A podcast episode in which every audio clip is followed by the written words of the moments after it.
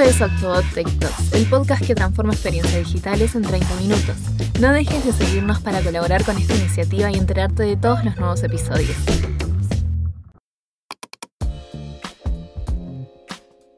Bienvenidos y bienvenidas a otro episodio de Octobot Tech Talks. Eh, yo soy Flopa, soy content marketer acá en, Octobot justamente. Eh, compongo el equipo con Ali y Reggie, me encanta nombrarlas porque ellas están del otro lado aunque ustedes no lo vean. Eh, somos tres en el equipo de marketing y somos las que estamos un poco hosteando estos espacios de, podcast. Hoy voy a estar con un invitado estrella, o sea, estrella que está ahí como un poco nervioso de, pa, me trajeron acá, ¿qué hago? él es Lucas Lanza, es eh, Cloud Dev y SRE en Octobot. es el creador de nuestro blog post súper famoso de Datadog Quiero que lo sepan. Ah, y que el que no lo pudo leer, que lo vaya a leer ya, porque la verdad que es un contenido de, valor tremendo que, hizo ahí él. Em, bueno, él en su día a día da soporte eh, a desarrolladores de Octobot y cualquier necesidad que surja, él siempre está ahí.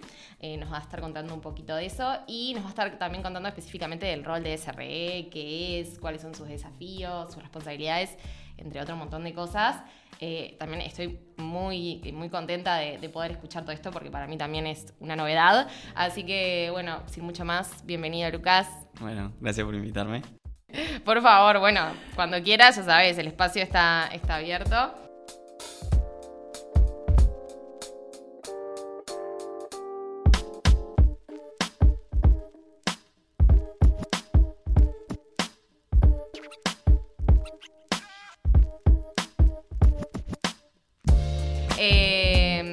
Bueno, nada, vamos a empezar con la primera pregunta, ya para arrancar.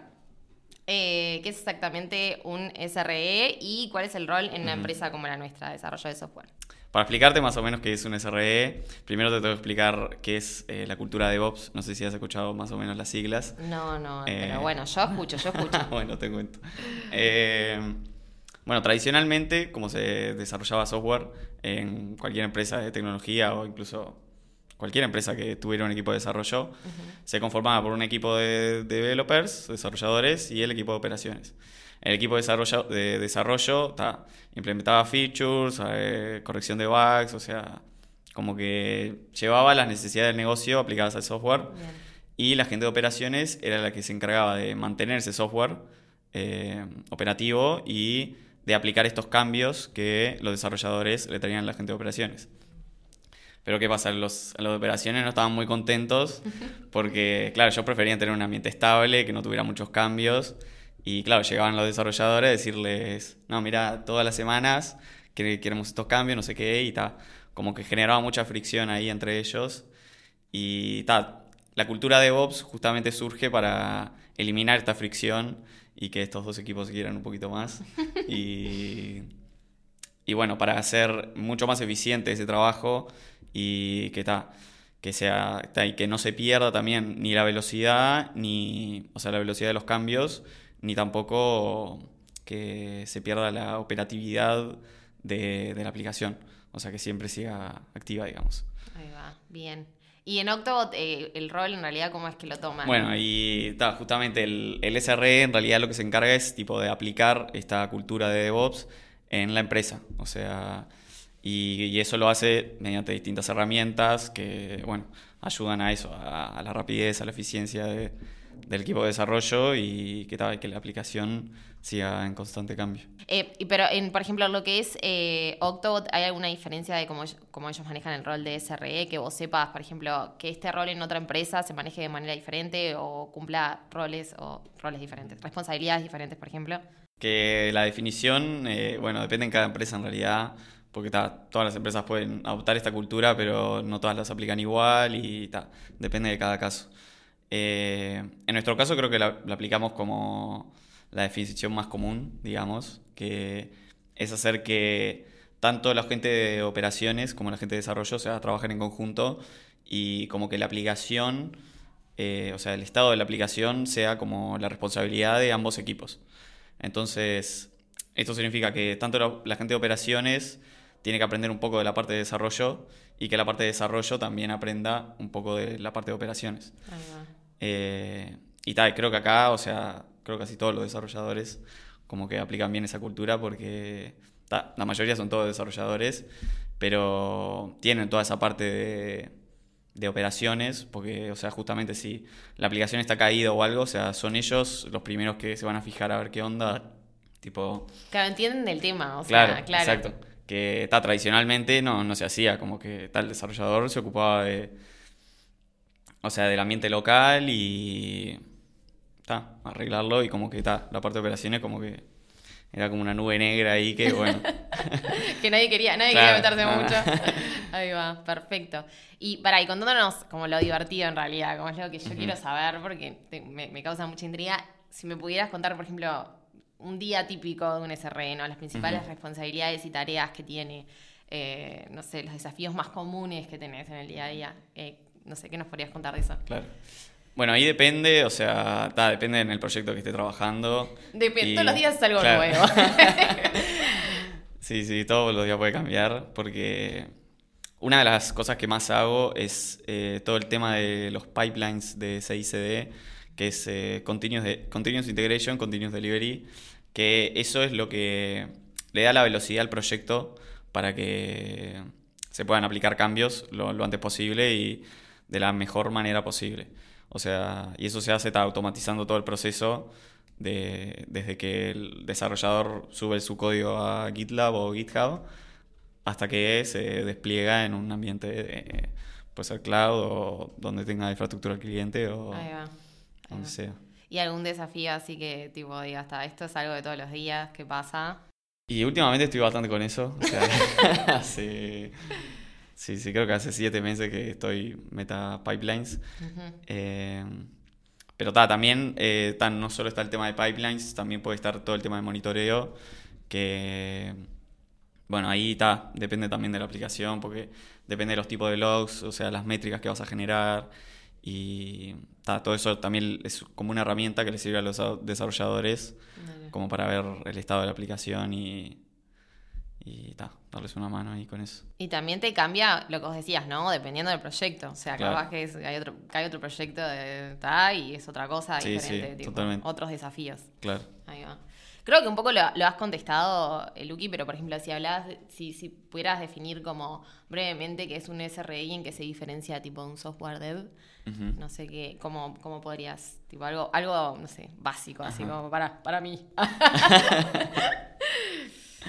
Eh, y bueno, te diría que, o sea, como que el software dev en realidad como que se encarga más eh, de desarrollar el producto. O sea, hablando... Mal y pronto. Claro. Claro. Y como que el SRE como que se encarga de que se lleven las buenas prácticas de DevOps y bueno, brindarle herramientas también a los desarrolladores para facilitar el trabajo y también acelerarlo. Ahí va. Y también hay mucho apoyo de- del SRE Claro, al software. sí, o sea, también está la parte más operacional del SRE que, ta, que siempre está para darles una mano por si, no sé, se cae la aplicación por algo externo al software, yo qué sé. Se cae un servidor DNS, por ejemplo. Claro. Eh, ta, que ahí sí está como el SRE más parte operacional para dar una mano. Es como que ayudás que también el trabajo del, del software fluya Claro. de otra manera, ¿no? Porque si lo que hablábamos de temprano, si el software tuviera que estar en todo, como que capaz que no. Claro, no. Y aparte, eh, hay mucha cosa que el, como que el desarrollador no necesita saber. O Claro. sea, Claro. claro, porque hay toda una parte operacional que, bueno, también el SRE como que ta, se encarga de eso también, como de abstraer al desarrollador de parte de esa nube negra de las operaciones que no necesita saber porque, o sea, un desarrollador capaz que no necesita saber cómo se configura un servidor o cómo funcionan las redes en el fondo. Eh, o sea, el desarrollador quiere o sea, aplicar sus cambios, a subirlos y que tal, los ve ahí en una página web, por ejemplo. Claro, sí, o sea, capaz que también está bueno eso porque siento que de alguna manera, y, y como que volviendo un poco para atrás, ese valor agregado que agrega el, el SRE a un proyecto o a una empresa como la nuestra, es como, bueno, la faci- facilitar el trabajo, como agilizarlo y al mismo tiempo eso, como que cada uno se enfoque en algo y de él, como que siento que capaz que si vos estás con otras cosas que, que realmente no son tanto de, de- de tu rol, como decías ahora, capaz que el software dev si pierde tiempo haciendo otras cosas, no puede poner como todo su valor o, o toda su energía en sacar tipo tremendo proyecto porque está con otras mil cosas. Eh, tal, como que el SRL le soluciona un poco, un poco eso y como que está, me parece como re lindo destacarlo. Em, y tal, y bueno, hablando de más de habilidades eh, técnicas que se necesitan para, para el rol, para, para ser exitoso en el rol. bueno, acá me había notado algunas. Eh, bueno, principalmente, eh, o sea, conocimiento de infraestructura, eso como que está lo más importante. Eh, porque hoy por hoy como que todos los SRS donde haya cultura de DevOps como que vienen desde el ámbito de operaciones, o sea, infraestructura, y todo el tema de servidores, redes, seguridad, todo ese tipo de cosas está súper importante. Eh, también estaría bueno tener como también un background de desarrollo, eh, capaz que aprender algún lenguaje, que puede ser Python o, incluso Bash, que es eh, como un, pequeño lenguaje de programación de, Linux. Bueno, Linux es fundamental, es como el rey de los sistemas operativos, o sea, si no sabes Linux vas a estar pintado. Sinceramente. Después, eh, bueno, cloud computing, o sea, algún cloud provider. Que bueno, que en realidad, si ya tenés todo el background de infra, no es muy difícil de aprender, o sea, es solo entenderle la lógica, y, pero está en el fondo como que son todos iguales. O sea, yo que sé, lo más grande que son AWS, GCP y Azure, les cambian los nombres a los servicios, pero en el fondo hacen todo lo mismo.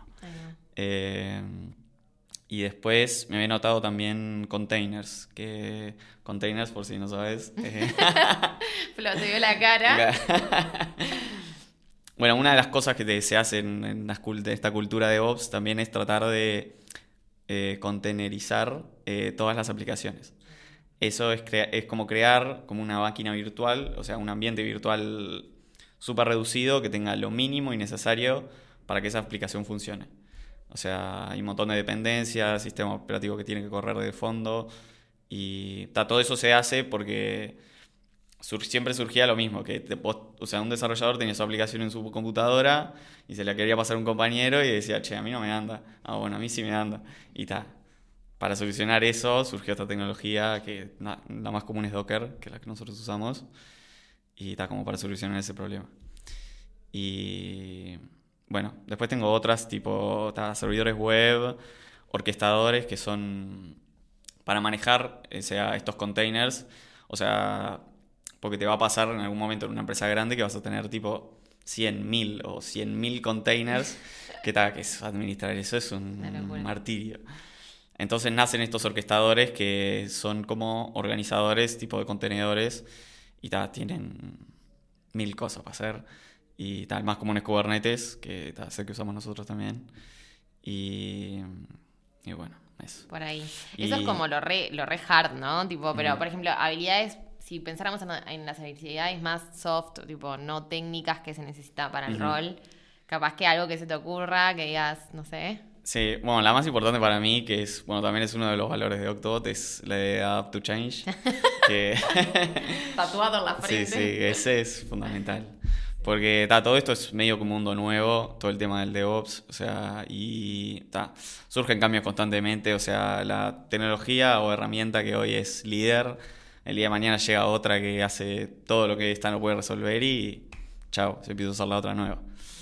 Y entonces está, estar siempre abierto a cambios y bueno, y sobre todo si es una empresa que todavía no adopta mucho la cultura, no va a tener otra que adaptarse y y bueno, estar abierto a opiniones. Sí, obvio. Después, eh, la otra también es importante, es eh, una buena comunicación, sobre todo para el tema de los desarrolladores, para estarle comunicando todos estos temas y también para darles más libertad, o sea, o sea, expresarse bien en lo que ellos tendrían que hacer, o sea, hasta dónde van ellos y hasta dónde va la gente de SRE, digamos.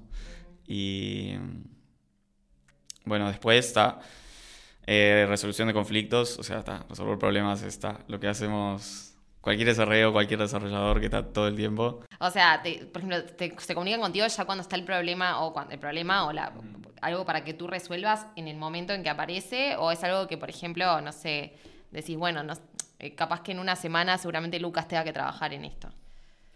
O sea, es algo como muy de quema las papas, eso tiene que salir ya hoy porque, o, es algo que se pueda, se puede tomar un tiempo como más, Sí, depende, depende de cada caso. Hay casos que, bueno, si por ejemplo, o sea, está caída la aplicación de producción, bueno, eso es incidente nivel 1, o sea, hay que atacarlo ya. Ya.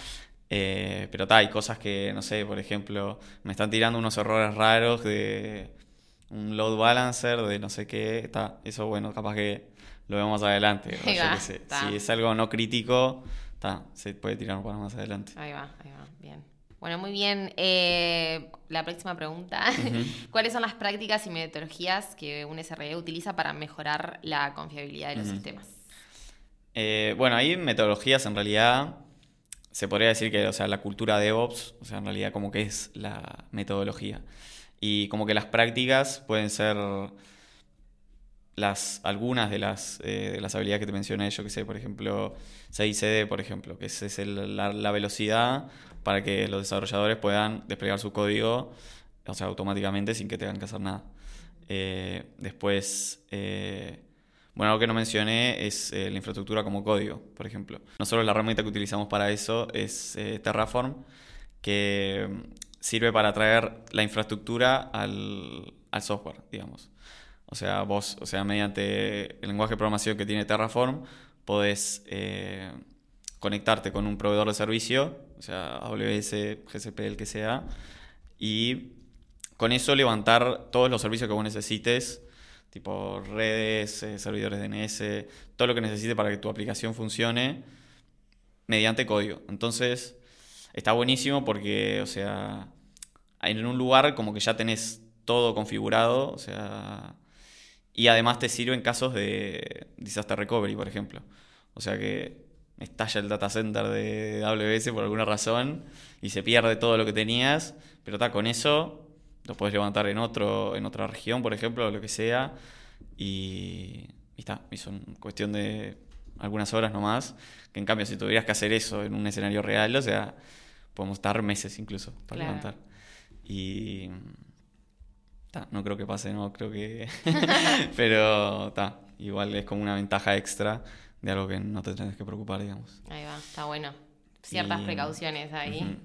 Bueno, otra que puede ser es eh, todo el tema del monitoreo, que en realidad es más que nada para medir toda la aplicación lo más a fondo posible, o sea, intentar, o sea, llevar las métricas a todo, incluso, o sea, o sea estudiar bien la aplicación y meterle me- eh, métricas a lo que puedas, o sea, o sea, sobre todo para que en el caso de que vaya a haber algún error, eso lo sepas con anticipación y, y ta, y te puedan llegar notificaciones a Slack o a donde sea como para que puedas estar atento y prevenir cualquier error que se pueda producir. Ahí va, bien. Genial. Bueno, buenos tips esos ahí, Bueno. Em, Luqui, ahora hablando un poco del tema de automatización en, en- en tu rol, en tu día a día, ¿por qué es importante y cómo se implementa? Eh, bueno, es bastante importante, sobre todo en, en la parte de CICD, viste, la rapidez y todo eso. Eh, o sea, todo, todo lo que puedas automatizar, o sea, hay que automatizarlo, como la ley de vida del SRE. Porque, o sea, eso te ayuda, o sea, no solo a... Porque hay muchos trabajos que van a ser mecánicos, o sea, una vez que ya, ya le agarras la mano, como que te vas a hacer lo mismo una y otra vez, pero para distintos proyectos capaz. Entonces, si todo eso lo puedes automatizar usando cualquiera de las herramientas, eh, mucho mejor, porque es menos laburo para vos y mm, ta, también te saca dolor de cabeza o capaz que te olvidas en algún momento cómo se hacía y ta, te permite tener la cabeza en otras cosas. Y Eh, fuera tipo un poco del libreto ahí, Luqui, y un poco más por curiosidad, todo el tema de la inteligencia artificial, no sé si hay alguna herramienta que ayude en este proceso de automatización o en otras cosas del rol en el día a día que, te, que puedas usar o que vos digas esto se viene, que va a estar bueno, no sé. O sea, her- herramientas así, o sea, no conozco muchas, o sea, sé que ChatGPT, que es la, la- la más común, eh, sí te puede ayudar, eh, incluso para generarte algún template de estos, o sea, que te puedan ayudar tu trabajo, sí, se puede, eh, pero ta, no, yo en- al menos no lo he usado mucho, Ahí va. y, pero ta, sé que se puede usar para eso. Pero así una herramienta full dedicada, tipo SRE, inteligencia artificial, creo que por ahora no, No he visto ninguna. Podríamos incursionar. ¿y quién te dice? Muy bien. Eh, bueno, y ahora en realidad un poco más de más personal esto es lo que te vamos a preguntar. un poco cómo fue como tu camino a- a- para llegar a, este rol de SRE y no sé si alguien que está escuchando o viendo del otro lado, no sé, le gustaría llegar a hacer esto en algún momento de su vida. Capaz que, no sé, le puedes dar algún consejo, cuál fue tu camino. No, sé que a veces, como me dicen todos acá, el camino no tiene por qué ser exactamente Claro. igual al que yo tuve. Sí, sí. Pero bueno, más o menos por lo menos una guía, por dónde arrancar y demás. Bien. Bueno, yo arranqué haciendo la carrera de analista en infraestructura en la ORT y ta, que en realidad está buenísima, o sea, si no tenés mucha idea de computación, programación, no tenés, o sea, estás de cero, creo que o sea, es un buen lugar para empezar, porque como que te dan las bases primero de todo el tema de hardware, sistemas operativos, también te hacen como una introducción a programación y como que se ve de todo un poco. Ta, después ya te metes más a fondo a servidores, redes, todo lo que es más infraestructura. Y también incluso tienen materi- una materia que creo que se llama DevOps, o sea, que como que están bastante actualizados y ta, creo que es como un buen camino que ta, como el camino que yo elegí, pero igual lo recomiendo. Y bueno, y después está mucho autodidacta, porque ta, si bien está bastante actualizada la carrera, hay muchísima cosa que no vas a ver y, ta, y que vas a necesitar. Y, pero bueno, ta, otro camino podría ser incluso, ta, si haces ingeniería en sistemas, está perfecto, o sea, te diría que está sobrado, pero ta, también en ingeniería no sé si se ve mucho ta, todo el tema de más de la cultura de DevOps, esto no, no tengo mucha idea, pero sí, también incluso podría ser un desarrollador de software que le interesó más el mundo de operaciones y se quiere meter más. Y y está. O sea, y le va a resultar bastante fácil porque como ya tiene todo el ámbito de desarrollo y ta, no va a haber cosas muy diferentes. Ahí va. Así que O sea que alguien puede saltar de ser software dev a SRE sí, tranquilamente. perfectamente. Ahí va. ¿Y vos arrancaste acá siendo SRE? No, empezaste como software dev. No, no, en realidad arranqué como, o sea, arran- me arranqué como cloud engineer, Ahí va. pero que ta, que enseguida como que ta, se dieron cuenta que era más un SRE, porque como que ya acá en Octobot, antes de que yo entrara, como que ya practicaban toda la cultura de DevOps. Y, y ta, y no necesitaban como a alguien tan de operaciones, eh, o sea, trabajando solo en operaciones. Como que ta, necesitaban más un SRE y ta, como que fui mutando a eso y ta. Eh, bueno, y agarrándonos un poco de eso, capaz que si nos puedes contar, por ejemplo, no sé, una anécdota divertida que tengas acá o algo que digas, no sé, en algún momento, no tiene por qué ser, ah, en este momento ayudé a un compañero, puede ser algo de no sé, eso, tipo, alguna, algo divertido, algo que digas, esto no me olvido más, tipo, acá en Octobot, que te haya pasado con tu rol. Bueno, creo que lo, lo- lo primero así medio salado que hice eh, fue mm, que teníamos un cliente que usaba Datadog y, y que, o sea, necesitaba como unas métricas muy específicas y ta, como que la documentación no estaba muy buena de Datadog y ta, me puse ahí a, a manotear y a ver qué salía y ta, lo pude resolver y ta, ahí fue cuando Paco me dijo, "Oh, mira que esto está muy bueno, o sea, podrías hacer un blog incluso de esto. Y, ahí ta, estábamos y nosotras, esperando así, escuchando, ay, sí, dale, vení. Y, ta, y ahí surgió el blog ese y ta, eso fue como que lo primero así que me acuerdo. Un éxito, un éxito. Ese blog Sí. fue un éxito total, hasta el día de hoy. eh, la verdad que está, está tremendo. Sí, sí.